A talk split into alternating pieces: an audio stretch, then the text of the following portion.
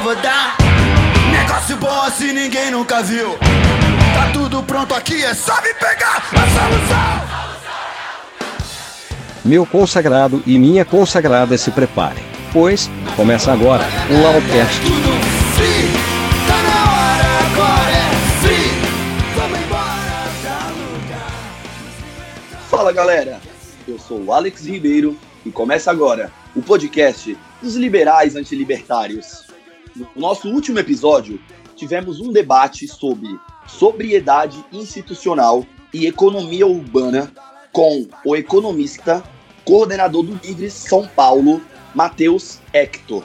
Se você ainda não nos assistiu, procure nas principais plataformas e nos assista. Hoje falaremos sobre o segundo semestre legislativo. Esse debate será feito com os nossos queridos de sempre, de Elson Almeida e Júlio Altoé. Hoje a Débora não está presente por motivos pessoais, mas teremos a nossa bancada de intelectuais de sempre. Né, Gelson, né, Júlio? Fala aí, galera, beleza? Bom estar aqui de volta também. Estão animados? Ah, tá bastante. Esse elogio aí, a, a bancada de intelectuais aí, Deus. Tá botando muito valor na gente mesmo. Ah, Então, claro. Inflação tá alta aqui, cara. Influenciadores Inflação tá digitais. alta, né? Vocês sabem que vocês são influenciadores digitais, né? Nossa, influencia muita gente, mano. Com certeza. É, sem mais delongas, então, né? Vamos partir Sem mais- que importa. Sem mais delongas, então vamos. Roda a vinheta, produção. O Atlântico tem vista pro mar. A Amazônia é o jardim do quintal. No dólar deles paga o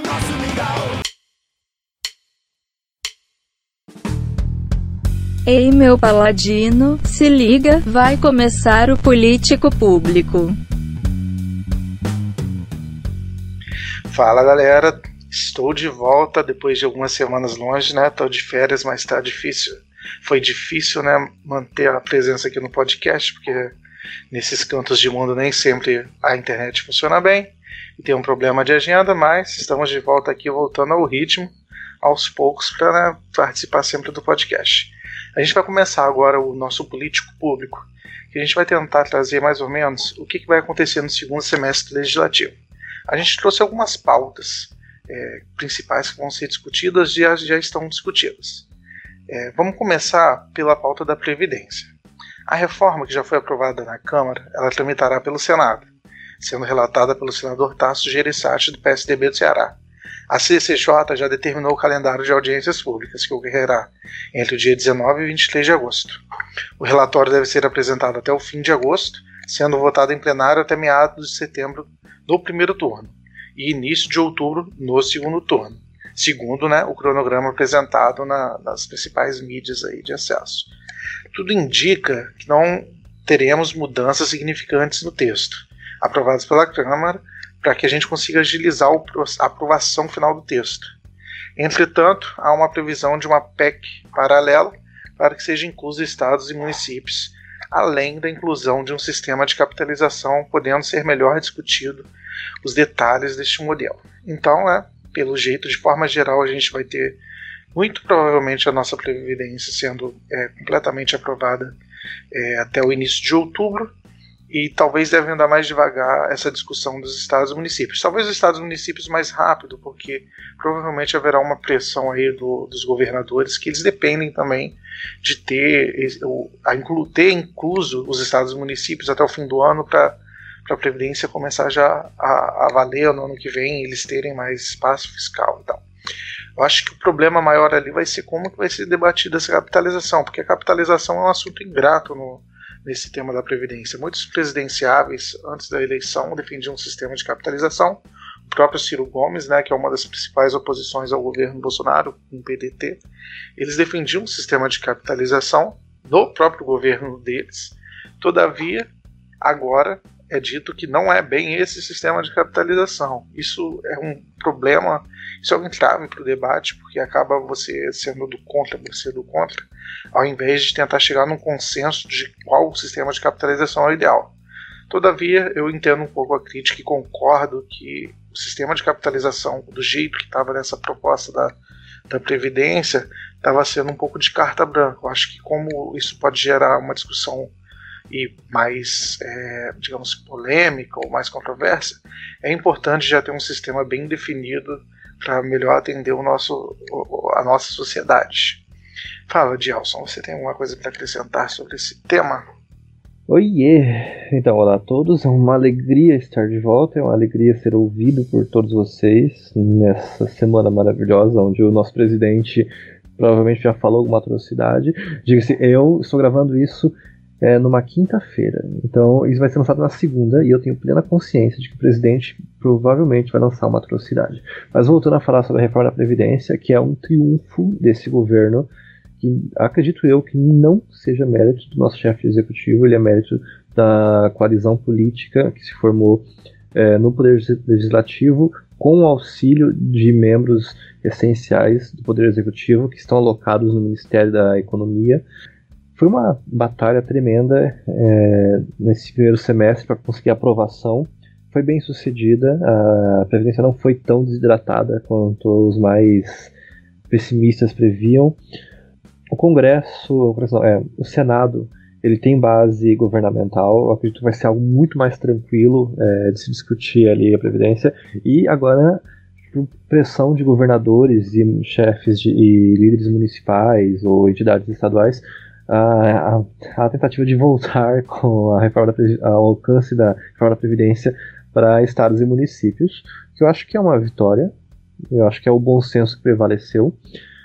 E bom, e agora nós temos as, é, os projetos à parte, né? Porque a reforma dos militares começou a ser discutida essa semana, a capitalização vai ser começou a ser discutida também essa semana. Uh, a gente vai ter algumas emendas, o, provavelmente a gente vai ter mais alguns PECs ou projetos de PECs é, da oposição para tentar reforçar ou reiterar um ponto que foi perdido nesse debate, um ponto de interesse deles, né, que foi perdido nesse primeiro debate do Senado, do dos Deputados. Mas a princípio, eu acredito que a questão da Previdência já está resolvida, ela pode garantir uma previsibilidade e uma segurança para as contas públicas federais. Então, vitória. Assunto fechado, né? A Previdência também eu acho que já é, digamos que, assunto do passado, já está tudo muito bem articulado para ser aprovado da forma que está no Senado. Então, passemos para a próxima luta, né? Só uma ressalva, só uma ressalva há possibilidade da, da questão previdenciária ser judicializada e parar no STF. A questão é que o Toffoli já garantiu que vai ser, é, já está dando esses passos de que ele quer evitar essa discussão, que ele quer que o STF, como um poder republicano, quer viabilizar uma agenda republicana e não avançar nas pautas do legislativo e do executivo. Então, Aí já é demais, né? Vamos para a próxima. A gente vai tentar, é, a gente vai nesse bloco a gente vai falar de alguns assuntos e a gente vai tentar trazer um geralzinho, igual a gente fez agora para a parte da previdência. Um outro assunto que está ocorrendo agora é a MP da Liberdade Econômica. Ela foi aprovada na Câmara anteontem, né? A gente está gravando aqui na madrugada de sexta-feira, quinta-feira à noite para sexta-feira.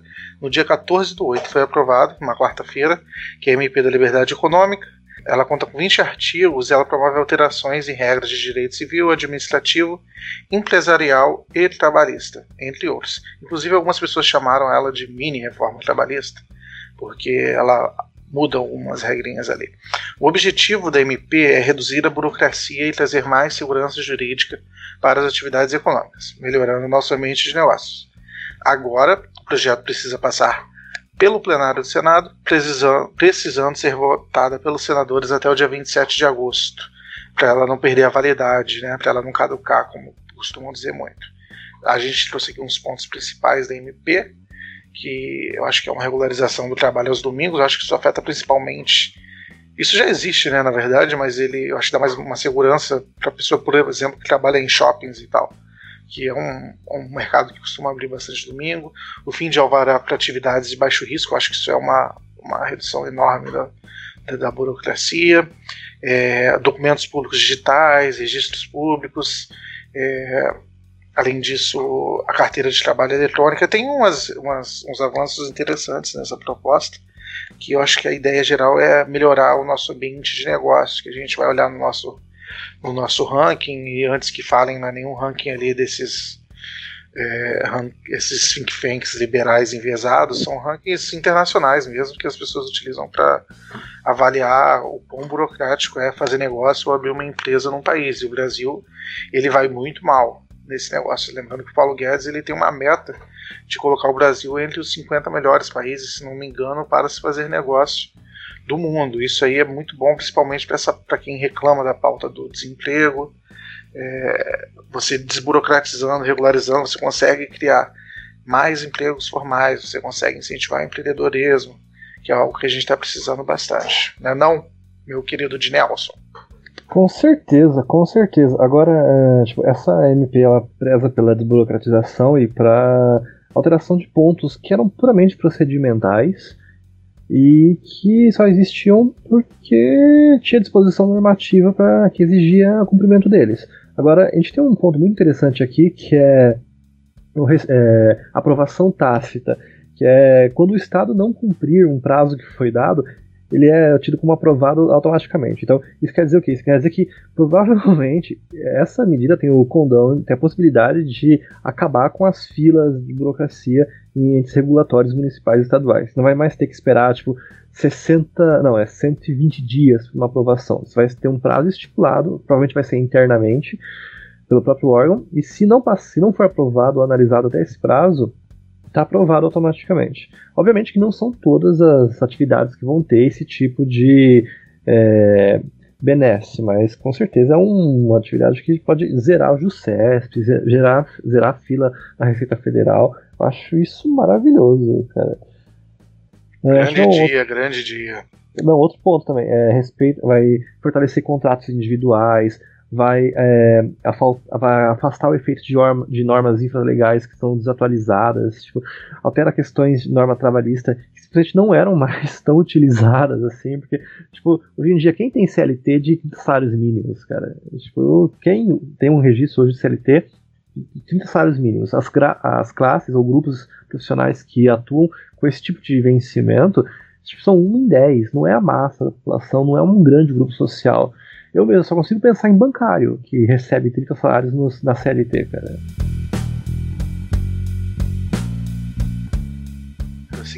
Nossa segunda pauta foi a reforma tributária. Reforma tributária não, perdão, a MP da Liberdade Econômica, que precisa ser votada ainda no Senado. A, a, tudo indica que vai correr tudo bem, né? O Maia já deu indicativo, e o Acolumbre, na verdade, que, que vai tudo passar muito bem. É nosso último, nosso último ponto, nosso próximo ponto Aqui é a reforma tributária, que é uma, eu acho que é um dos principais assuntos que serão debatidos nesse segundo semestre. Não os principais assuntos, porque tem outros assuntos importantes.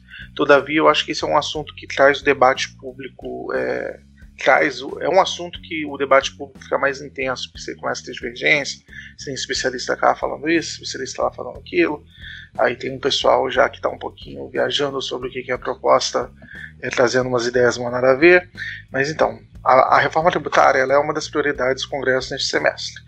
É, tem uma reforma tributária em andamento na Câmara, ela pode ser bastante alterada durante os debates da Comissão Especial. Lembrando que existem algumas propostas de reforma tributária rolando. Provavelmente o pessoal deve fazer uma mescla ou então vai prevalecer o que o Centrão ou o grande acordo ali do Centrão e o grupo de centro-direita apoiar. O governo, o, o Paulo Guedes, ele, é, ele tende a apoiar uma é o imposto o imposto de valor agregado, se não me engano, é, que o, o Centrão em si não curte muito a ideia. Inclusive não só o Centrão, o próprio pessoal do Novo João Amoedo, eles já já deram uma criticada nessa ideia também, porque ela é, digamos, uma ideia nova que está sendo usada em alguns países. Já existem críticas sobre algumas distorções que elas geram, e a galera quer tentar ir no certo, tipo, vamos pegar o que já funciona, não vamos inventar moda, vamos, não, vamos, não é hora de inventar a roda, né? Vamos pegar o que está funcionando em qualquer país e vamos aplicar aqui. Inclusive, eu vi uma, um post do deputado Felipe Rigoni, que a gente tem falado muito aqui, que é um ótimo deputado, inclusive, eles estão estudando o sistema tributário da Suécia, por exemplo, eles querem tentar trazer é, algo parecido, ou seja, eles estão realmente olhando o que, que há de melhor de tributação no mundo e vão tentar adaptar para o Brasil. É, os deputados já se organizam para apresentar sugestões de mudanças à proposta de emenda à Constituição, que é a PEC 45 de 2019, de autoria do deputado Baleia Rossi, do MDB de São Paulo. Projeto em análise é o que conta com o apoio do presidente da Casa, Rodrigo Maia, como eu já havia falado, né, entre todos os projetos. Há um outro projeto no Senado e o terceiro do governo deve vir. É, mas acredito eu, não sei se você concorda, Gelson, que é, do máximo vai ter uma disputa entre a proposta do, do Rodrigo Maia e do Alcolumbre para ver qual que prevalece aí.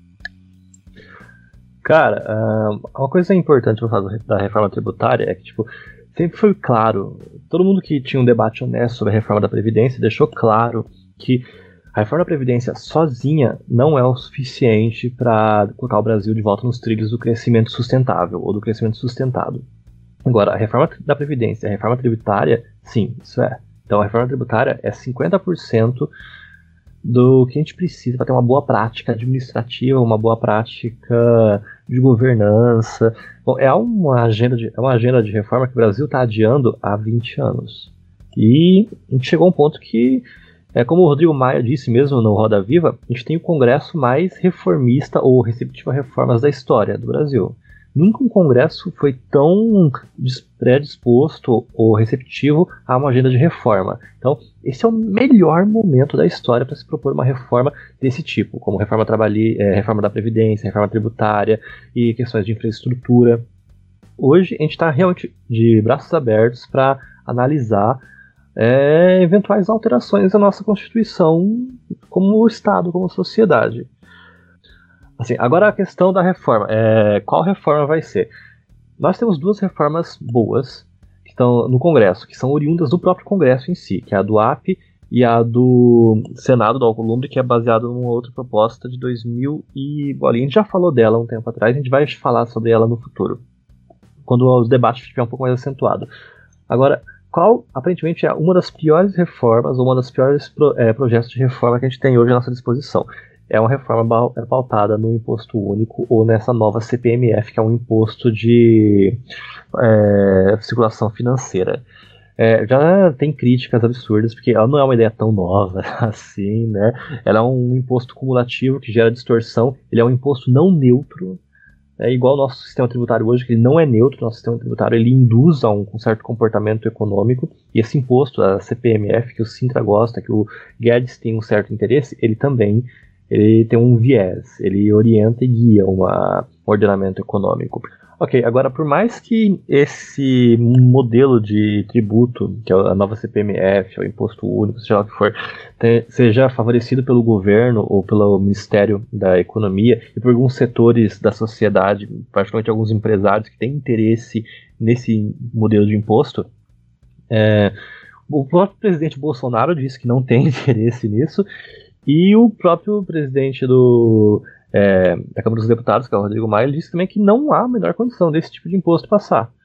Então, eu acredito que a CPMF morreu praticamente, cara. Não, não vai voltar, não vai. Tipo, é uma proposta que o governo está tentando passar, que está promovendo, que simplesmente vai nascer morta. E felizmente, felizmente, é, a gente tem um Congresso ativo e, com, e disposto a conversar sobre uma possibilidade melhor. E, e, também eu acho que essa questão da CPMF, né, assim, ela tem um problema de distorção, né, que ela gera, mas além disso, você já tem, digamos que uma birra com essa ideia desse imposto. Você já tem um, um, uma população que rejeita isso, então isso fica mais difícil de passar na Câmara politicamente falando.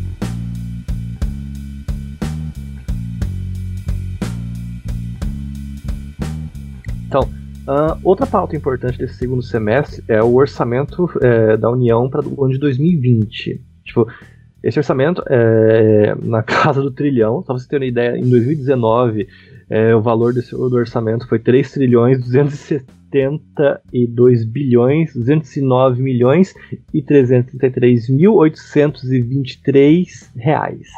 Então, tipo, realmente a gente tem é, é uma lei muito importante. É uma lei que vai estruturar quanto vai ser gasto pelo Estado, quanto cada ente ou órgão federativo vai ter à sua disposição, quanto vai ser repassado para cada Estado também.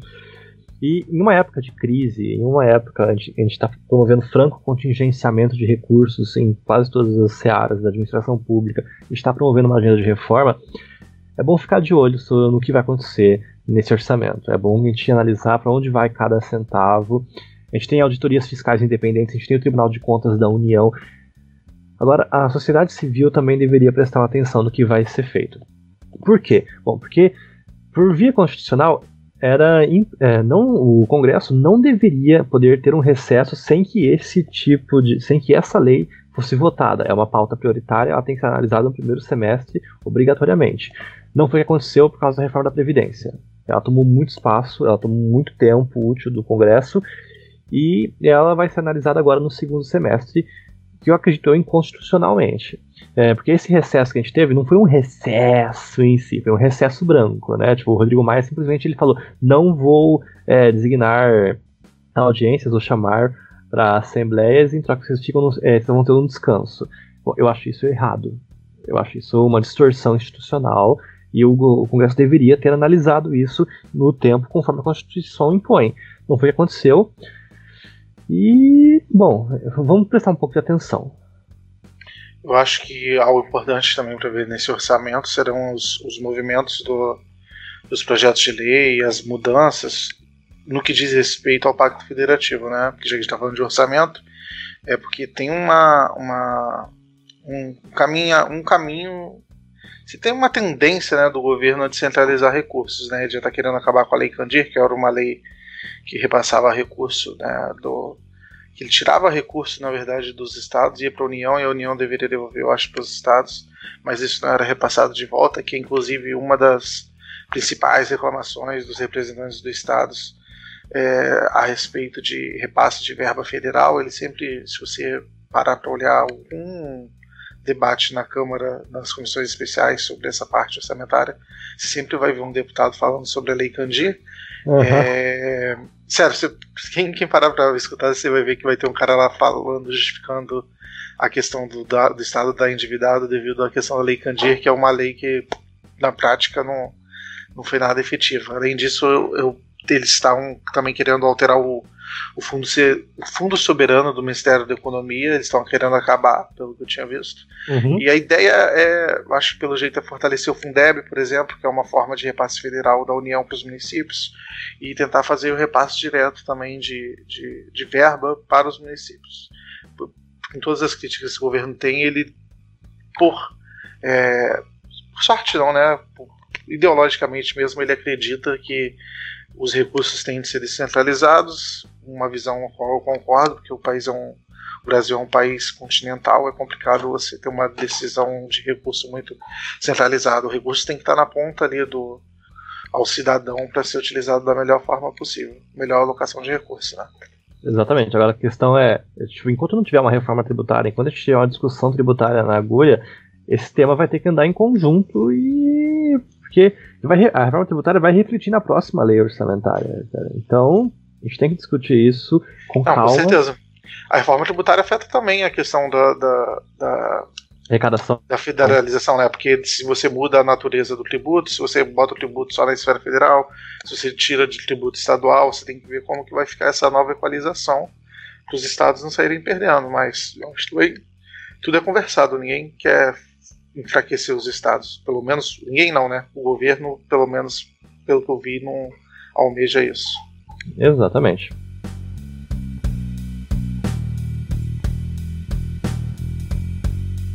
Bom, agora nessa segunda, no segundo semestre a gente também tem um projeto que versa sobre o pré-sal. Bom, é, como vocês sabem, o pré-sal é aquela grande massa de óleo que está embaixo do mar que aparentemente vale muito dinheiro. E esse dinheiro vai ser distribuído para vários estados e vai virar um fundo federal para fomentar atividades de interesse social e prioritário, como educação, saúde, etc. Ah, esse fundo social do pré-sal, ele movimenta uma quantia bilionária, e da mesma forma que o pré-sal movimenta uma quantia bilionária. E esse projeto, ele determina que 20% dos recursos que seriam destinados ao fundo social do pré-sal sejam investidos no setor de óleo e gás, para assim gerar um pseudo-moto perpétuo, ou então, ao menos, viabilizar uma injeção de capital para infraestrutura, para poder se retirar mais dinheiro do pré-sal, para se poder viabilizar é, uma estrutura que depois poderia ser utilizada para a Petrobras, ou ser concedida para iniciativa privada, enfim. É, particularmente, eu não vejo esse projeto com bons olhos. Eu acho que é, o fundo social é algo prioritário para se fazer com uma quantia tão gigantesca de dinheiro como se promete que o pré-sal vai ser quando ele começar a, a ser explorado adequadamente. Uh, e principalmente eu acho que esse projeto de lei ele reforça o monopólio da, uh, da Petrobras ou de determinadas empresas no setor que poderiam ser mais diversificados. A gente pode ter um capital estrangeiro, a gente pode ter um capital é, privado em é, de, é, investindo em infraestrutura de óleo e gás. Não é uma área tão prioritária, assim, para prioridades. É, pra... Você está carimbando o recurso, né? Não, é, não, sei se é a melhor forma. Apesar Exatamente. de que se essa parte for para investimento de infraestrutura, coisa que a gente carece mesmo, pode ser produtivo. O problema de você é porque é meio amplo também, né? Sejam investidos no setor de óleo e gás. Não, não, não. Esse é o ponto é a infraestrutura de óleo e gás, é a infraestrutura energética. Agora o Brasil não precisa de. É, o Brasil precisa de infraestrutura, obviamente, mas óleo e gás, gente já tem uma. Acredito eu que já tem uma boa base de infraestrutura. A gente precisa de infraestrutura, rodovias, é, é, melhor deixar também a iniciativa privada ou outras empresas fazer esse, investi esse alto esse retroinvestimento, né? Não, Deixa o fundo aí para investir em coisas mais básicas. Cara, é, posso estar tipo errado. saneamento básico, né? Que Nossa, pelo amor de Deus. Discutir cara, aqui. Exatamente. Eu tava vendo, inclusive, só fazendo um adendo aqui desse negócio de saneamento, que o pessoal tá querendo aumentar o, o, o fundo partidário para não sei quantos bilhões, 3,4 bilhões, e se você é umas coisas que são acontecem no Brasil, né? Você tem um orçamento de 3,4 bilhões para fundo, pro, pro fundo partidário e você tem um orçamento 500 milhões de planejamento de investimento e saneamento básico. É uma inversão de prioridade que não sei nem comentar, né? Agora, eu posso estar errado Sim. nessa questão do pré-sal, cara. Eu, eu admito, eu posso estar errado. Talvez o setor de óleo e gás realmente precise de, desses 20%. Talvez tipo, o setor bilionário de energia precise de 20% do recurso pré-sal para infraestrutura. Não sei, posso estar errado. Eu acredito que é, esse tipo de desmanche do fundo social, ou esse, essa é, desidratação do fundo social, é algo temerário. Mas enfim, isso é questão é, para os estados discutirem, porque esse dinheiro vai sair do bolso dos estados. É um dinheiro que os estados receberiam.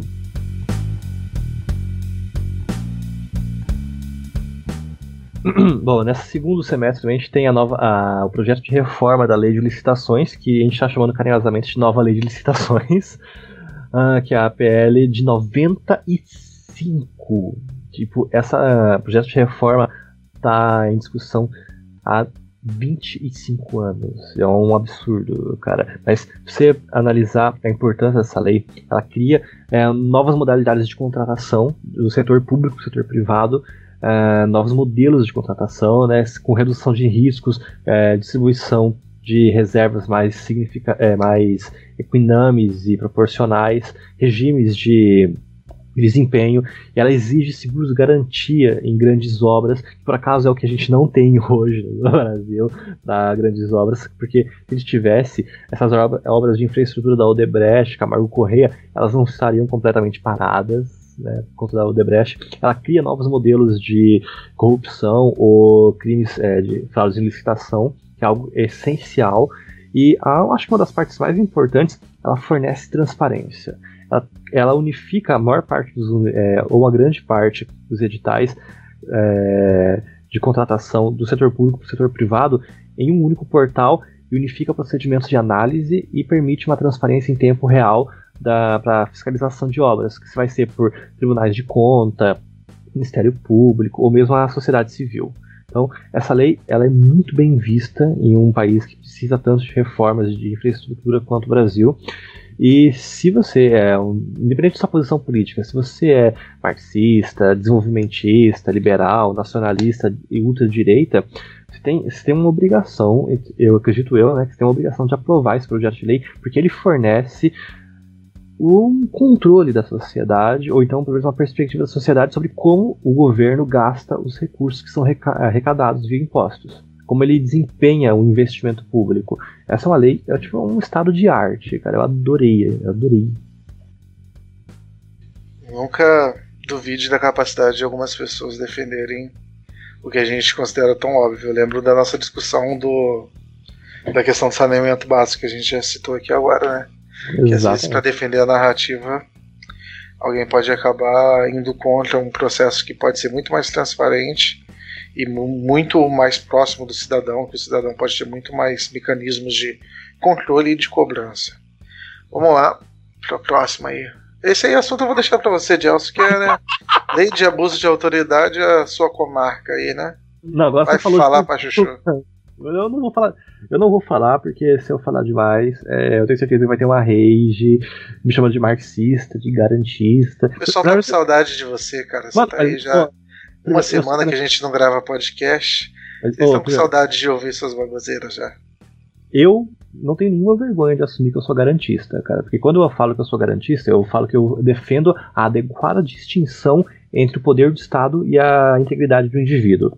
Ser garantista é respeitar a integridade do indivíduo face ao poder do Estado. Agora, eu não estou passando pano para impunidade, eu não estou passando pano para corrupção, eu não estou passando pano para não apuração da responsabilidade. Eu exijo que se apure, mas eu exijo que se apure dentro dos limites.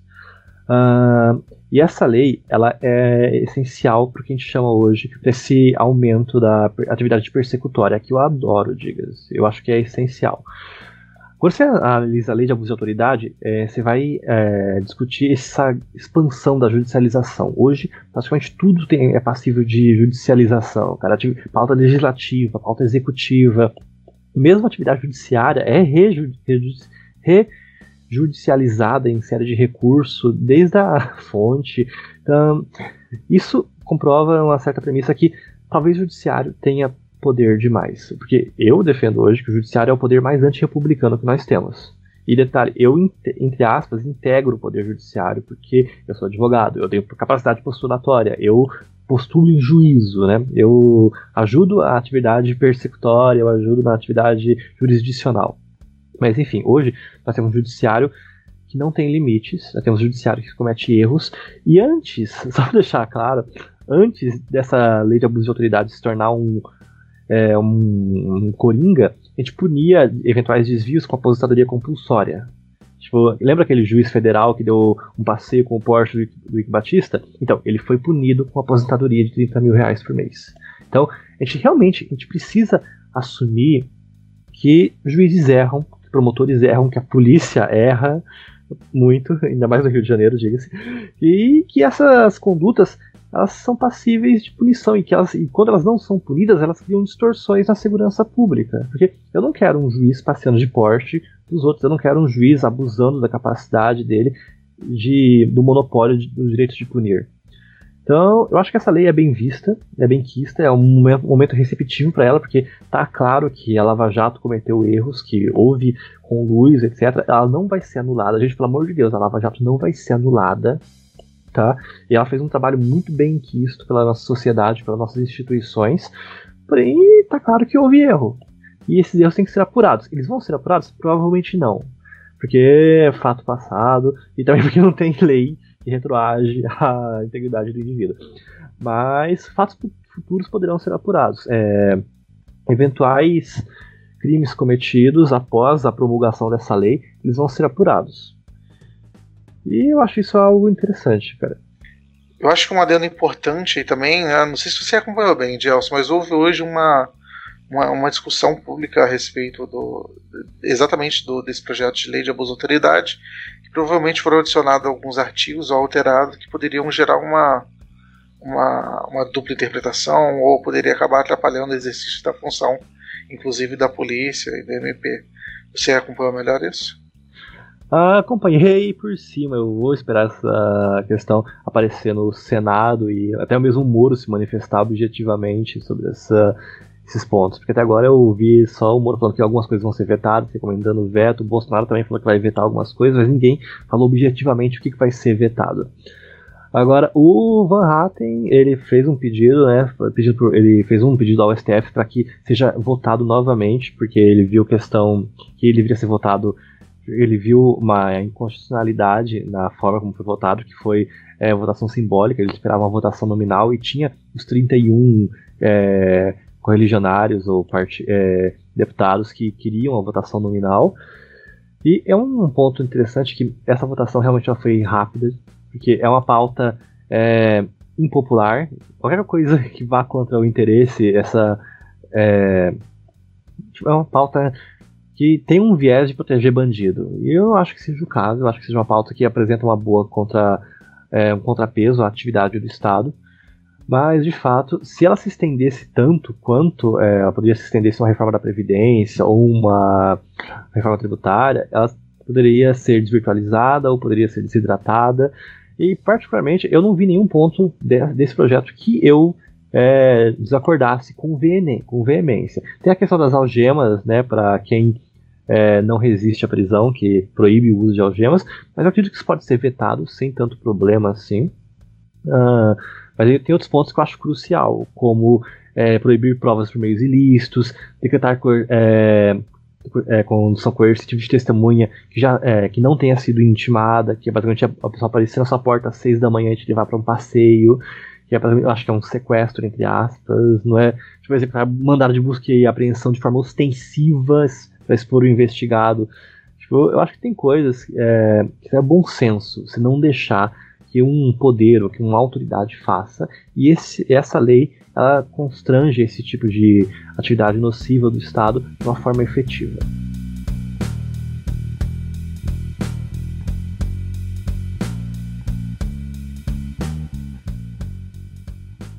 Bom, vamos pro, pro nosso próximo tema, que ainda desse segundo semestre legislativo, que é a PEC da nova regra de ouro onde o deputado Felipe Rigoni, aqui do Espírito Santo, meu querido estado onde eu me encontro. Hoje, semana que vem, eu volto para o Rio de Janeiro. Ele foi designado pelo Rodrigo Maia para ser o relator da proposta de emenda à Constituição que pretende fazer a reforma fiscal da União. O plano é amarrar todas as normas que regulam a dívida pública, como a meta de superávit primário, a chamada regra de ouro e o controle da dívida, além de regulamentar o teto de gastos aprovado em 2016 como que funciona? A regra de ouro ele impede que a administração federal se endivide para pagar essas despesas correntes. Nesse ano, o governo precisou pedir autorização ao Congresso para se endividar, rompendo a regra fiscal pela primeira vez. Rolou uma polêmica, inclusive, esses dias, não sei se, se os nossos ouvintes acompanharam, exatamente disso do, do governo pedir autorização ao Congresso para né, romper a regra fiscal. A previsão pela situação das contas públicas é que a regra de ouro só volte a ser cumprida em 2023, enquanto a discussão da reforma tributária também caminha no Congresso, mas lida com receitas, essa PEC ela irá voltar ao tema de gastos públicos, como foi a mudança das regras da Previdência. É a segunda etapa da reforma fiscal que o Estado precisa enfrentar, e a batalha promete ser atroz. É, essa, essa, essa PEC, eu inclusive vi uma entrevista do Rigoni que ele estava falando que isso seria realmente uma, uma PEC difícil, porque ela lida com. Sempre que você vai ter que cortar coisa na, na, na despesa, fazer ajuste fiscal na despesa é complicado, né? Aí ele falou uma frase engraçada que foi o seguinte, que ele, ele é um, um dos melhores indicados para ser o relator dessa proposta porque ele não vê cara feia, né? Para quem não sabe, o deputado Felipe Rigoni ele é cego. Ele fez um trocadilho ali com ver cara dos né? deputados. Bom, ele próprio que fez, não? Foi a... Ele tem um senso de humor interessante ali, né?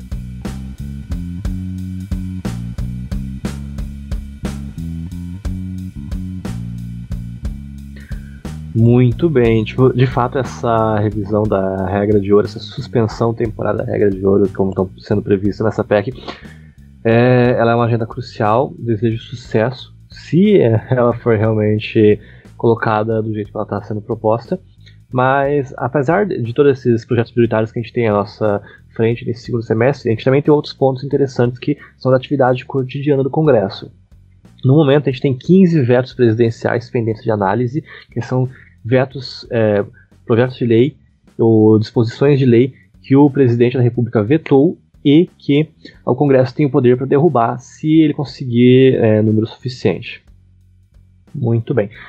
Uh, dessa agenda de vetos que vai ser revista no próximo semestre para o Congresso, a gente tem alguns que são é, cruciais ou de interesse prioritário. Um deles é a reanálise dos 12 vetos que foram praticados pelo nosso presidente da República na lei das agências reguladoras, e um outro que é de, extremo, extrema importância para questões de saúde pública e de segurança, que são os 125 dispositivos vetados na lei que dispõe sobre o nosso Sistema Nacional de Política Pública sobre Drogas.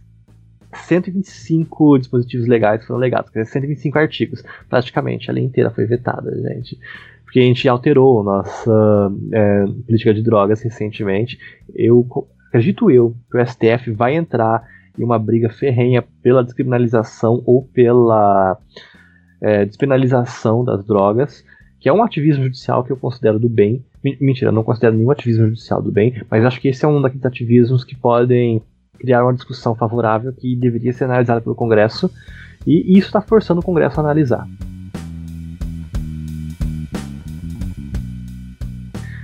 Uh, e vai caber esse segundo semestre também a análise das 10 medidas provisórias pendentes que o nosso querido presidente se dignou a decretar. Dentre essas 10 análises, dessas 10 medidas provisórias, a gente tem algumas interessantes também que deveriam ter, que vão ter uma agenda prioritária. Uma delas é a medida provisória 883 de 2019, que autoriza a criação de uma empresa pública, que é a Nave Brasil Serviço de Navegação Aérea SA. A gente vai criar uma nova empresa pública, gente. A segunda é. Guedes comunista. É, é Guedes comunista. Uh, a segunda é o saque de aniversário do FGTS, que pode ser instituído por via de lei e se tornar algo contínuo e anual o programa Médicos pelo Brasil também, que é uma medida provisória agora essencial, que é o novo Mais Médicos, e a antecipação do, a antecipação, do 13º do INSS. Pode eventualmente virar um projeto de lei e se tornar é, uma constante no nosso ordenamento. Uh, então, é, o Bolsonaro está utilizando bem é, o modelo de medida provisória. Eu eu, acho, eu posso falar que eu sou um crítico da medida provisória, cara. Eu acho que é um ato normativo, um ato legislativo à disposição do presidente que ele tem que ser usado mesmo, cara. E a obrigação do Congresso é discutir ou trabalhar em cima, mesmo derrubar ou chancelar e transformar em lei. Tipo, essa dinâmica entre ação legislativa e executivo, ela está sendo muito utilizada nesses últimos, é, nesses últimos semestres. E eu vejo isso como proveitoso, cara. Eu não vejo isso como um atrito, eu não vejo isso como uma complexidade. Eu acho que esse tipo de dinâmica é melhor que ociosidade política. Porque pela primeira vez em muito, muito tempo, a gente está se dignando a fazer política, cara. E está saindo coisa boa disso. A gente está tendo reforma, a gente está é, eventualmente crescendo. Então, eu, eu, vejo isso com um olho positivo.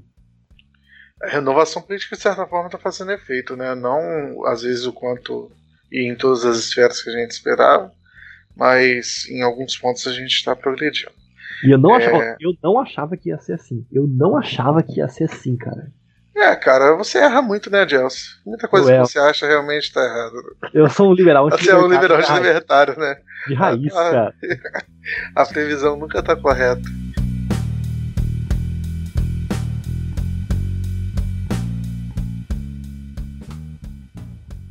É, uhum. vamos pro nosso último ponto que a gente queria abordar, que não chega a ter uma proposta é, clara e explícita, mas já foi sinalizada e já foi inclusive criticada por alguns segmentos, que é a reforma de carreira, que vai ser proposta pelo Paulo Guedes, que também está aí na linha.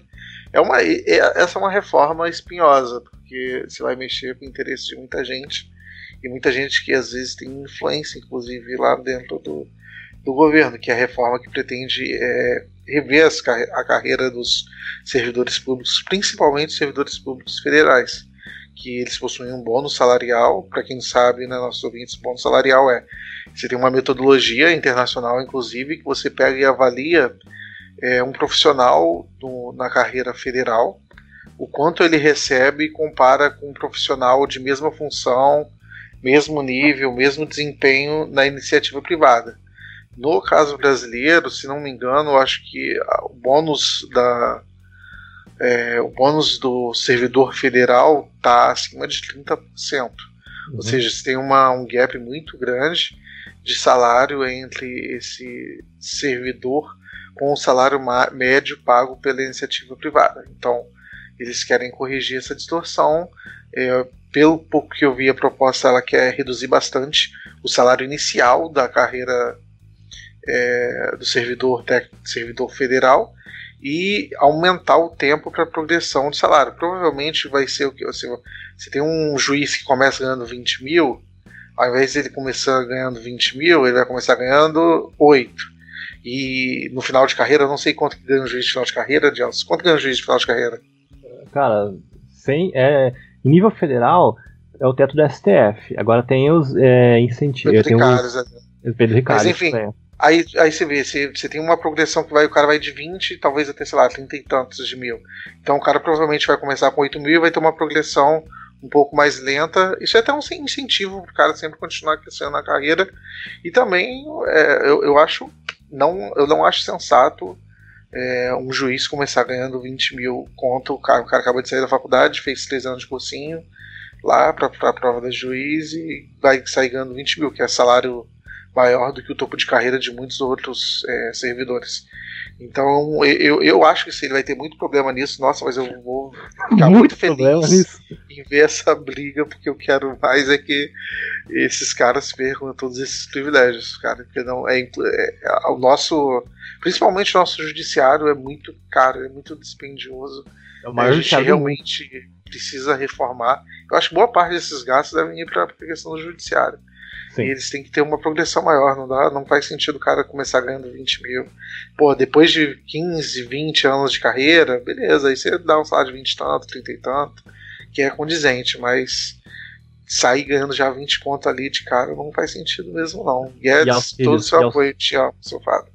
Não, agora deixa eu falar, deixa eu explicar pra você quão problemático vai ser essa situação. Uh, primeiro, hoje em idade profissional no Brasil, você pega cinco profissionais, um deles é funcionário público. Tipo, em nível estadual ou federal. O Brasil, a gente tem uma máquina pública realmente muito grande. Agora, essa distorção, esse bônus salarial que você falou, ele, de fato, ele é muito propenso à distorção no nível federal. Mas agora, no nível de estadual e municipal, ele é mais proporcional.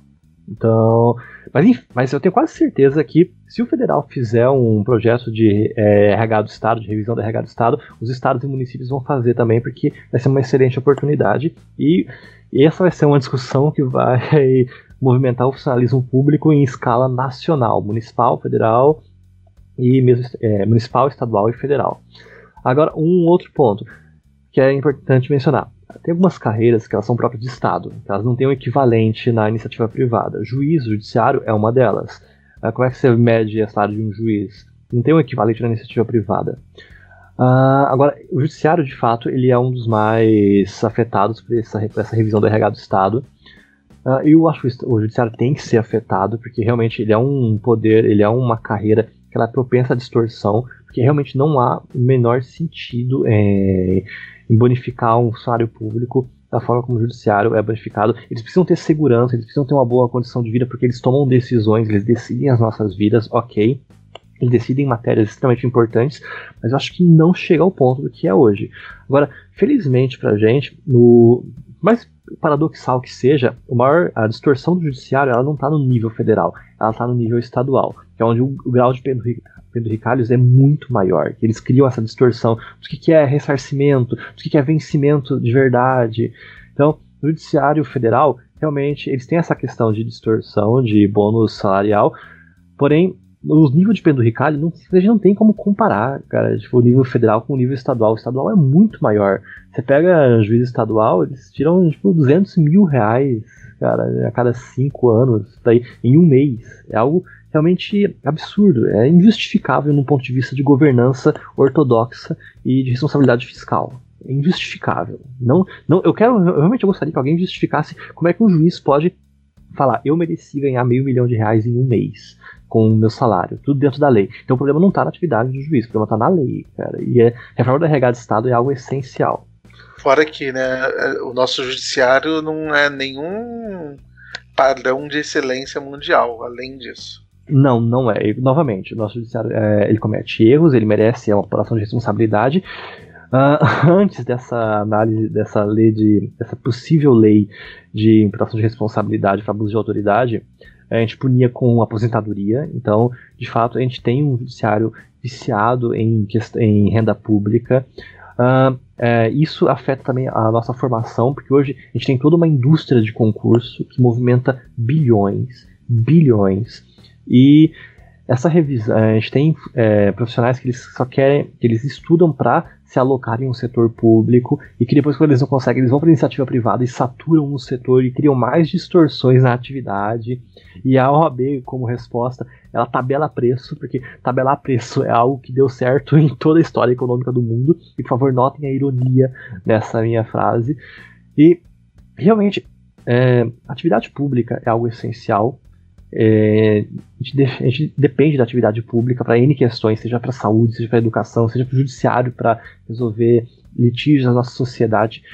Agora, a gente não pode permitir que ele se torne um monstro que consuma todos os nossos vencimentos, toda a nossa receita e principalmente que ele fomente distorções e desigualdades. Se você pegar hoje, um dos principais agentes de desigualdade é o setor público e são os vencimentos do socialismo público.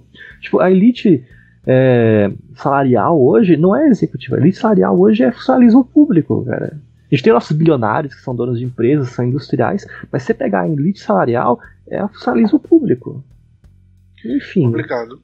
E eu, eu digo também não é nem da questão do só do, das decisões erradas, né? Perdão pelo trocadilho, é pela morosidade também do, do, do judiciário. A gente não tem o judiciário que às vezes toma decisões erradas, o judiciário também lento é, e não eficiente na hora de tomar decisões em geral. Enfim, é, espero que nossos ouvintes tenham gostado. Esse aqui é um, um breve resumo de algumas das principais pautas que vão estar em discussão aqui no segundo semestre. Muitas delas provavelmente a gente vai voltar com, com, com mais afinco, a gente vai abordar mais a fundo, vai tentar trazer alguém é, de fora para comentar. Inclusive, se você acha que tem alguém que entende muito bem do assunto, se quiser recomendar para a gente, a gente está bem aberto aqui a ouvir alguns especialistas, a ouvir é, uma galera que tem um bom conhecimento a participar do nosso podcast. A gente não precisa de, de uma concordância plena com a pessoa, até porque a gente quer um espaço também um pouco plural de debate.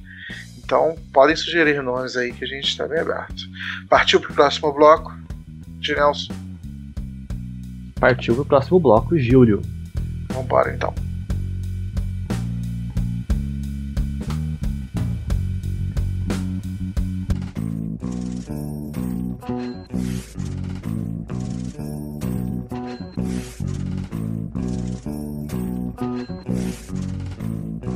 Bom, tem gente que não gosta, mas a gente até que é chegado numas rapidinhas. Agora iremos para o nosso último bloco, comentar as notícias rápidas, os acontecimentos da semana. Vamos lá. Rapidinha número 1. Um.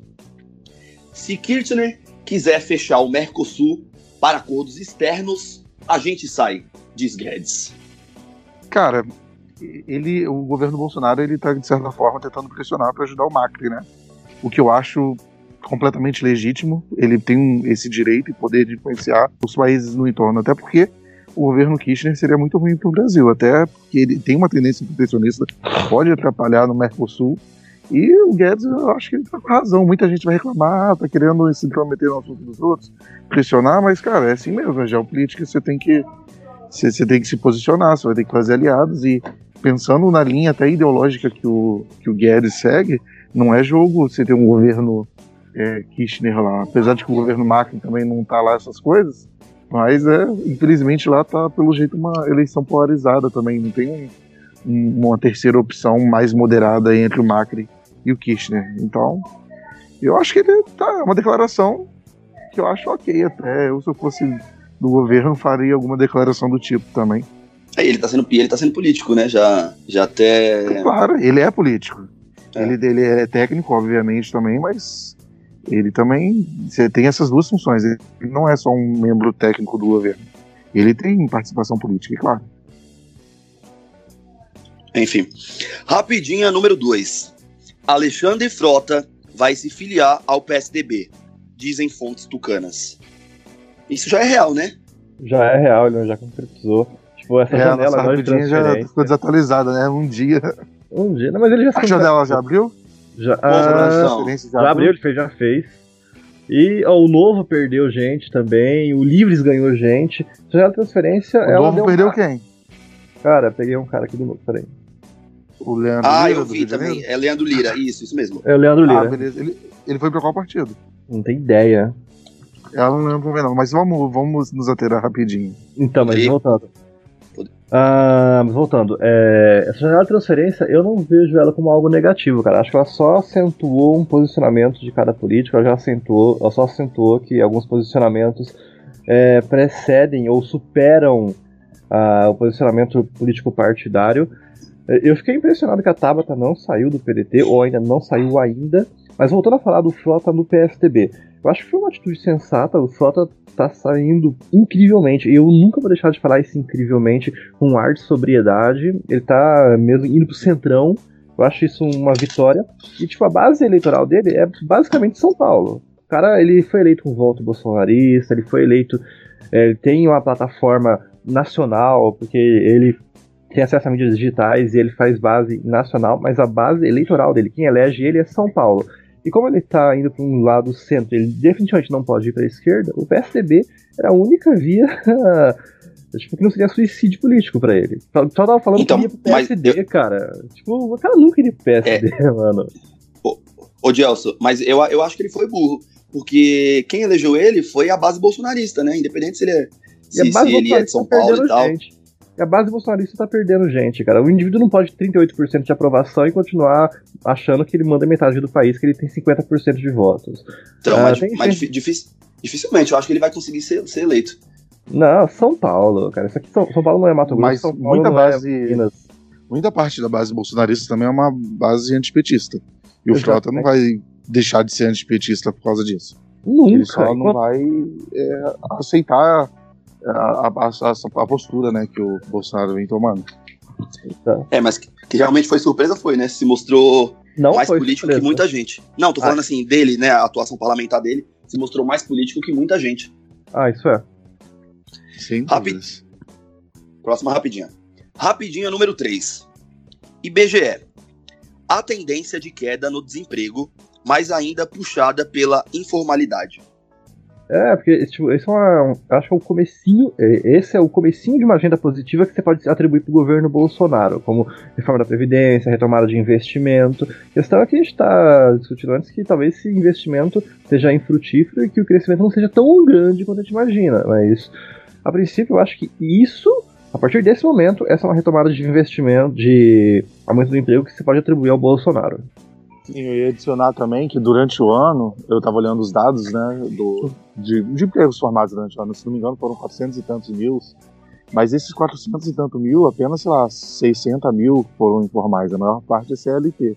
Talvez os últimos empregos que vêm sendo formados agora, eles têm uma, eles em sua maioria são os informais, mas é aquilo também. é- é- às vezes é uma pessoa que trabalha no, não consegue trabalhar, né? Tem aquele é o subocupado que eles dizem, né? O cara que gostaria de ter trabalhado mais e não consegue. Mas é, é- isso é melhor do que, né? Você tá um- numa situação que o desemprego está aumentando. Eu acho que a tendência agora é realmente melhorar com todas essas reformas que estão passando, aí, da liberdade econômica, toda essa, refor- essa agenda propositiva do governo. E, le- e lembrando que nesses últimos seis meses, o estado, o estado que mais gerou emprego foi Minas Gerais. Boa, Zema. Rapidinha número 4. Justiça autoriza Glaze Hoffman a atuar como advogada de Lula. Porra, mano, vai pra defensoria, cara. Por que você faz essas coisas, Lula? De verdade, mano. Defensoria é de graça, mano. Não precisa gastar dinheiro com isso, não, mano. Mas qual é o objetivo dela aí? Você entendeu alguma coisa disso, Gelson? Porque eu, que não, eu não sei, porque ela, ela me parece uma pessoa muito sóbria nem sensata pra você e tornar ela advogada. Parece que. você- eu tô tentando entender se tem algum jogo político atrás disso. Provavelmente tem, cara. Provavelmente é, poder, é pra poder ter é, sigilo em conversa. É, né? Ah, pode ser, porque eu não vejo nenhum outro sentido a, a respeito. Não, pra manter sigilo cliente advogado e usar ele pra fins políticos escusos. Logo quem, né? A Glaze, pra mim, é um dos, dos piores quadros do partido. É a Exatamente. Glaze Hoffman, Cris Credo. É, e já tá acontecendo, né? O, o- o Lula meio que tam- tá- continua dando as ordens do partido. Tanto que é, na, na Prefeitura do Rio, ele que tá pra, pra aprovar ou não uma candidatura do, do PT lá, e etc. São Paulo Engraçado também, mas eu, São Paulo Não, também. PT é fisiológico, cara. PT é um partido. Se, tor- se tornou um partido fisiológico. não era assim, agora se tornou. Enfim. Nossa última rapidinha, rapidinha número 5. Corregedor do Ministério Público quer pente fino em postagens de procuradores. Isso é uma coisa muito interessante, cara, que até que quando você permite que um agente público de alto poder discricionário, como um promotor de justiça ou mesmo um juiz, ele possa se expressar na internet ou em redes sociais. Particularmente eu não me sentiria confortável com um agente público é, manifestando posicionamentos políticos crassos. Por exemplo, é, Lula livre ou mesmo Bolsonaro presidente. Eu espero um, um ar de sobriedade institucional. Esse, essa, tipo, essa atitude, essa medida do Ministério Público, da Corregedoria, eu acho que é sensata e louvável. A gente está precisando mesmo, cara. Mas aí, até onde vai também a questão da liberdade da pessoa de, de expressar politicamente? Eu entendo que às vezes tem uma linha tênue ali, que isso pode às vezes até trazer dúvidas da, da imparcialidade da, do trabalho da pessoa. Uhum. Apesar de que essa imparcialidade tem que ser verificada né, no, no, nos fatos e, e, até os dados e tal. Só que acho também é uma, uma, uma faca de dois gumes aí, né? Meio complicado você não, mas pensa assim. a liberdade da pessoa de posicionar politicamente. Mas é, isso vem com cargo, cara. Isso é um, uma postura, uma ressalva que vem com cargo. Eu tava no edital, eles têm entrevista nesse sentido. E tem um ponto mais interessante também, que é, ó, quando é um funcionário público nesse grau de cargo de carreira, ele não é um funcionário do Estado, ele representa o Estado. Tipo, o juiz, ele é o Estado é, personificado, antropomorfizado na forma de uma discricionariedade. Ele pode. Tudo que ele faz não é o juiz que faz, é o Estado que faz. Tudo que o Ministério Público promove não é o, a pessoa, o indivíduo que promove, é o Estado que promove. Agora, quando você mistura isso com a com é, ideologia individual e posicionamentos políticos próprios da pessoa, você tem um problema, porque esse cargo é altamente discricionário. Então, isso é uma daquelas ressalvas para separar o pessoal do profissional. Agora, a gente está num meio digital onde tudo vira uma grande salada, onde você consegue misturar profissional, pessoal e difundir de forma ampla. E essa é uma medida que tenta separar a situação. Agora, você tem um posicionamento político? Você pode expressar seu, seu posicionamento político pessoalmente de forma regrada. Não pode difundir amplamente em rede nacional ou mundial de computadores. Muito bom, meus queridos intelectuais. Mas infelizmente a produção está me dizendo aqui que a gente precisa encerrar o programa. Ah, coisa triste, né? Uma hora, tudo que é bom acaba uma hora, tudo né? Que é eu vou bom ter que acaba. estar curtindo minhas férias que acabam, inclusive, Coisa voltando semana que vem. e gente voltar com a todo vapor aí no podcast. Muito bom Com certeza. aqui também.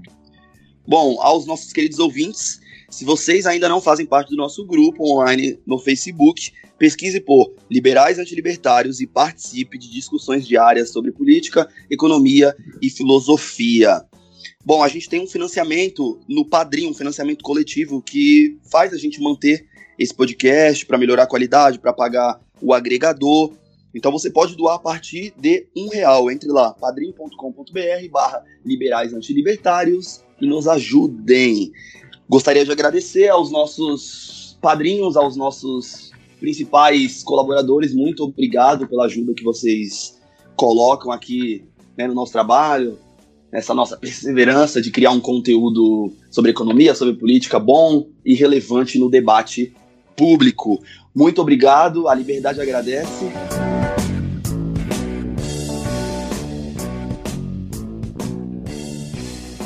Acharam que eu não voltaria? Aqui estou, meus consagrados. Obrigado pela audiência. Lembre de recomendar esse podcast aos amigos. E não se esqueçam, a agenda republicana vive.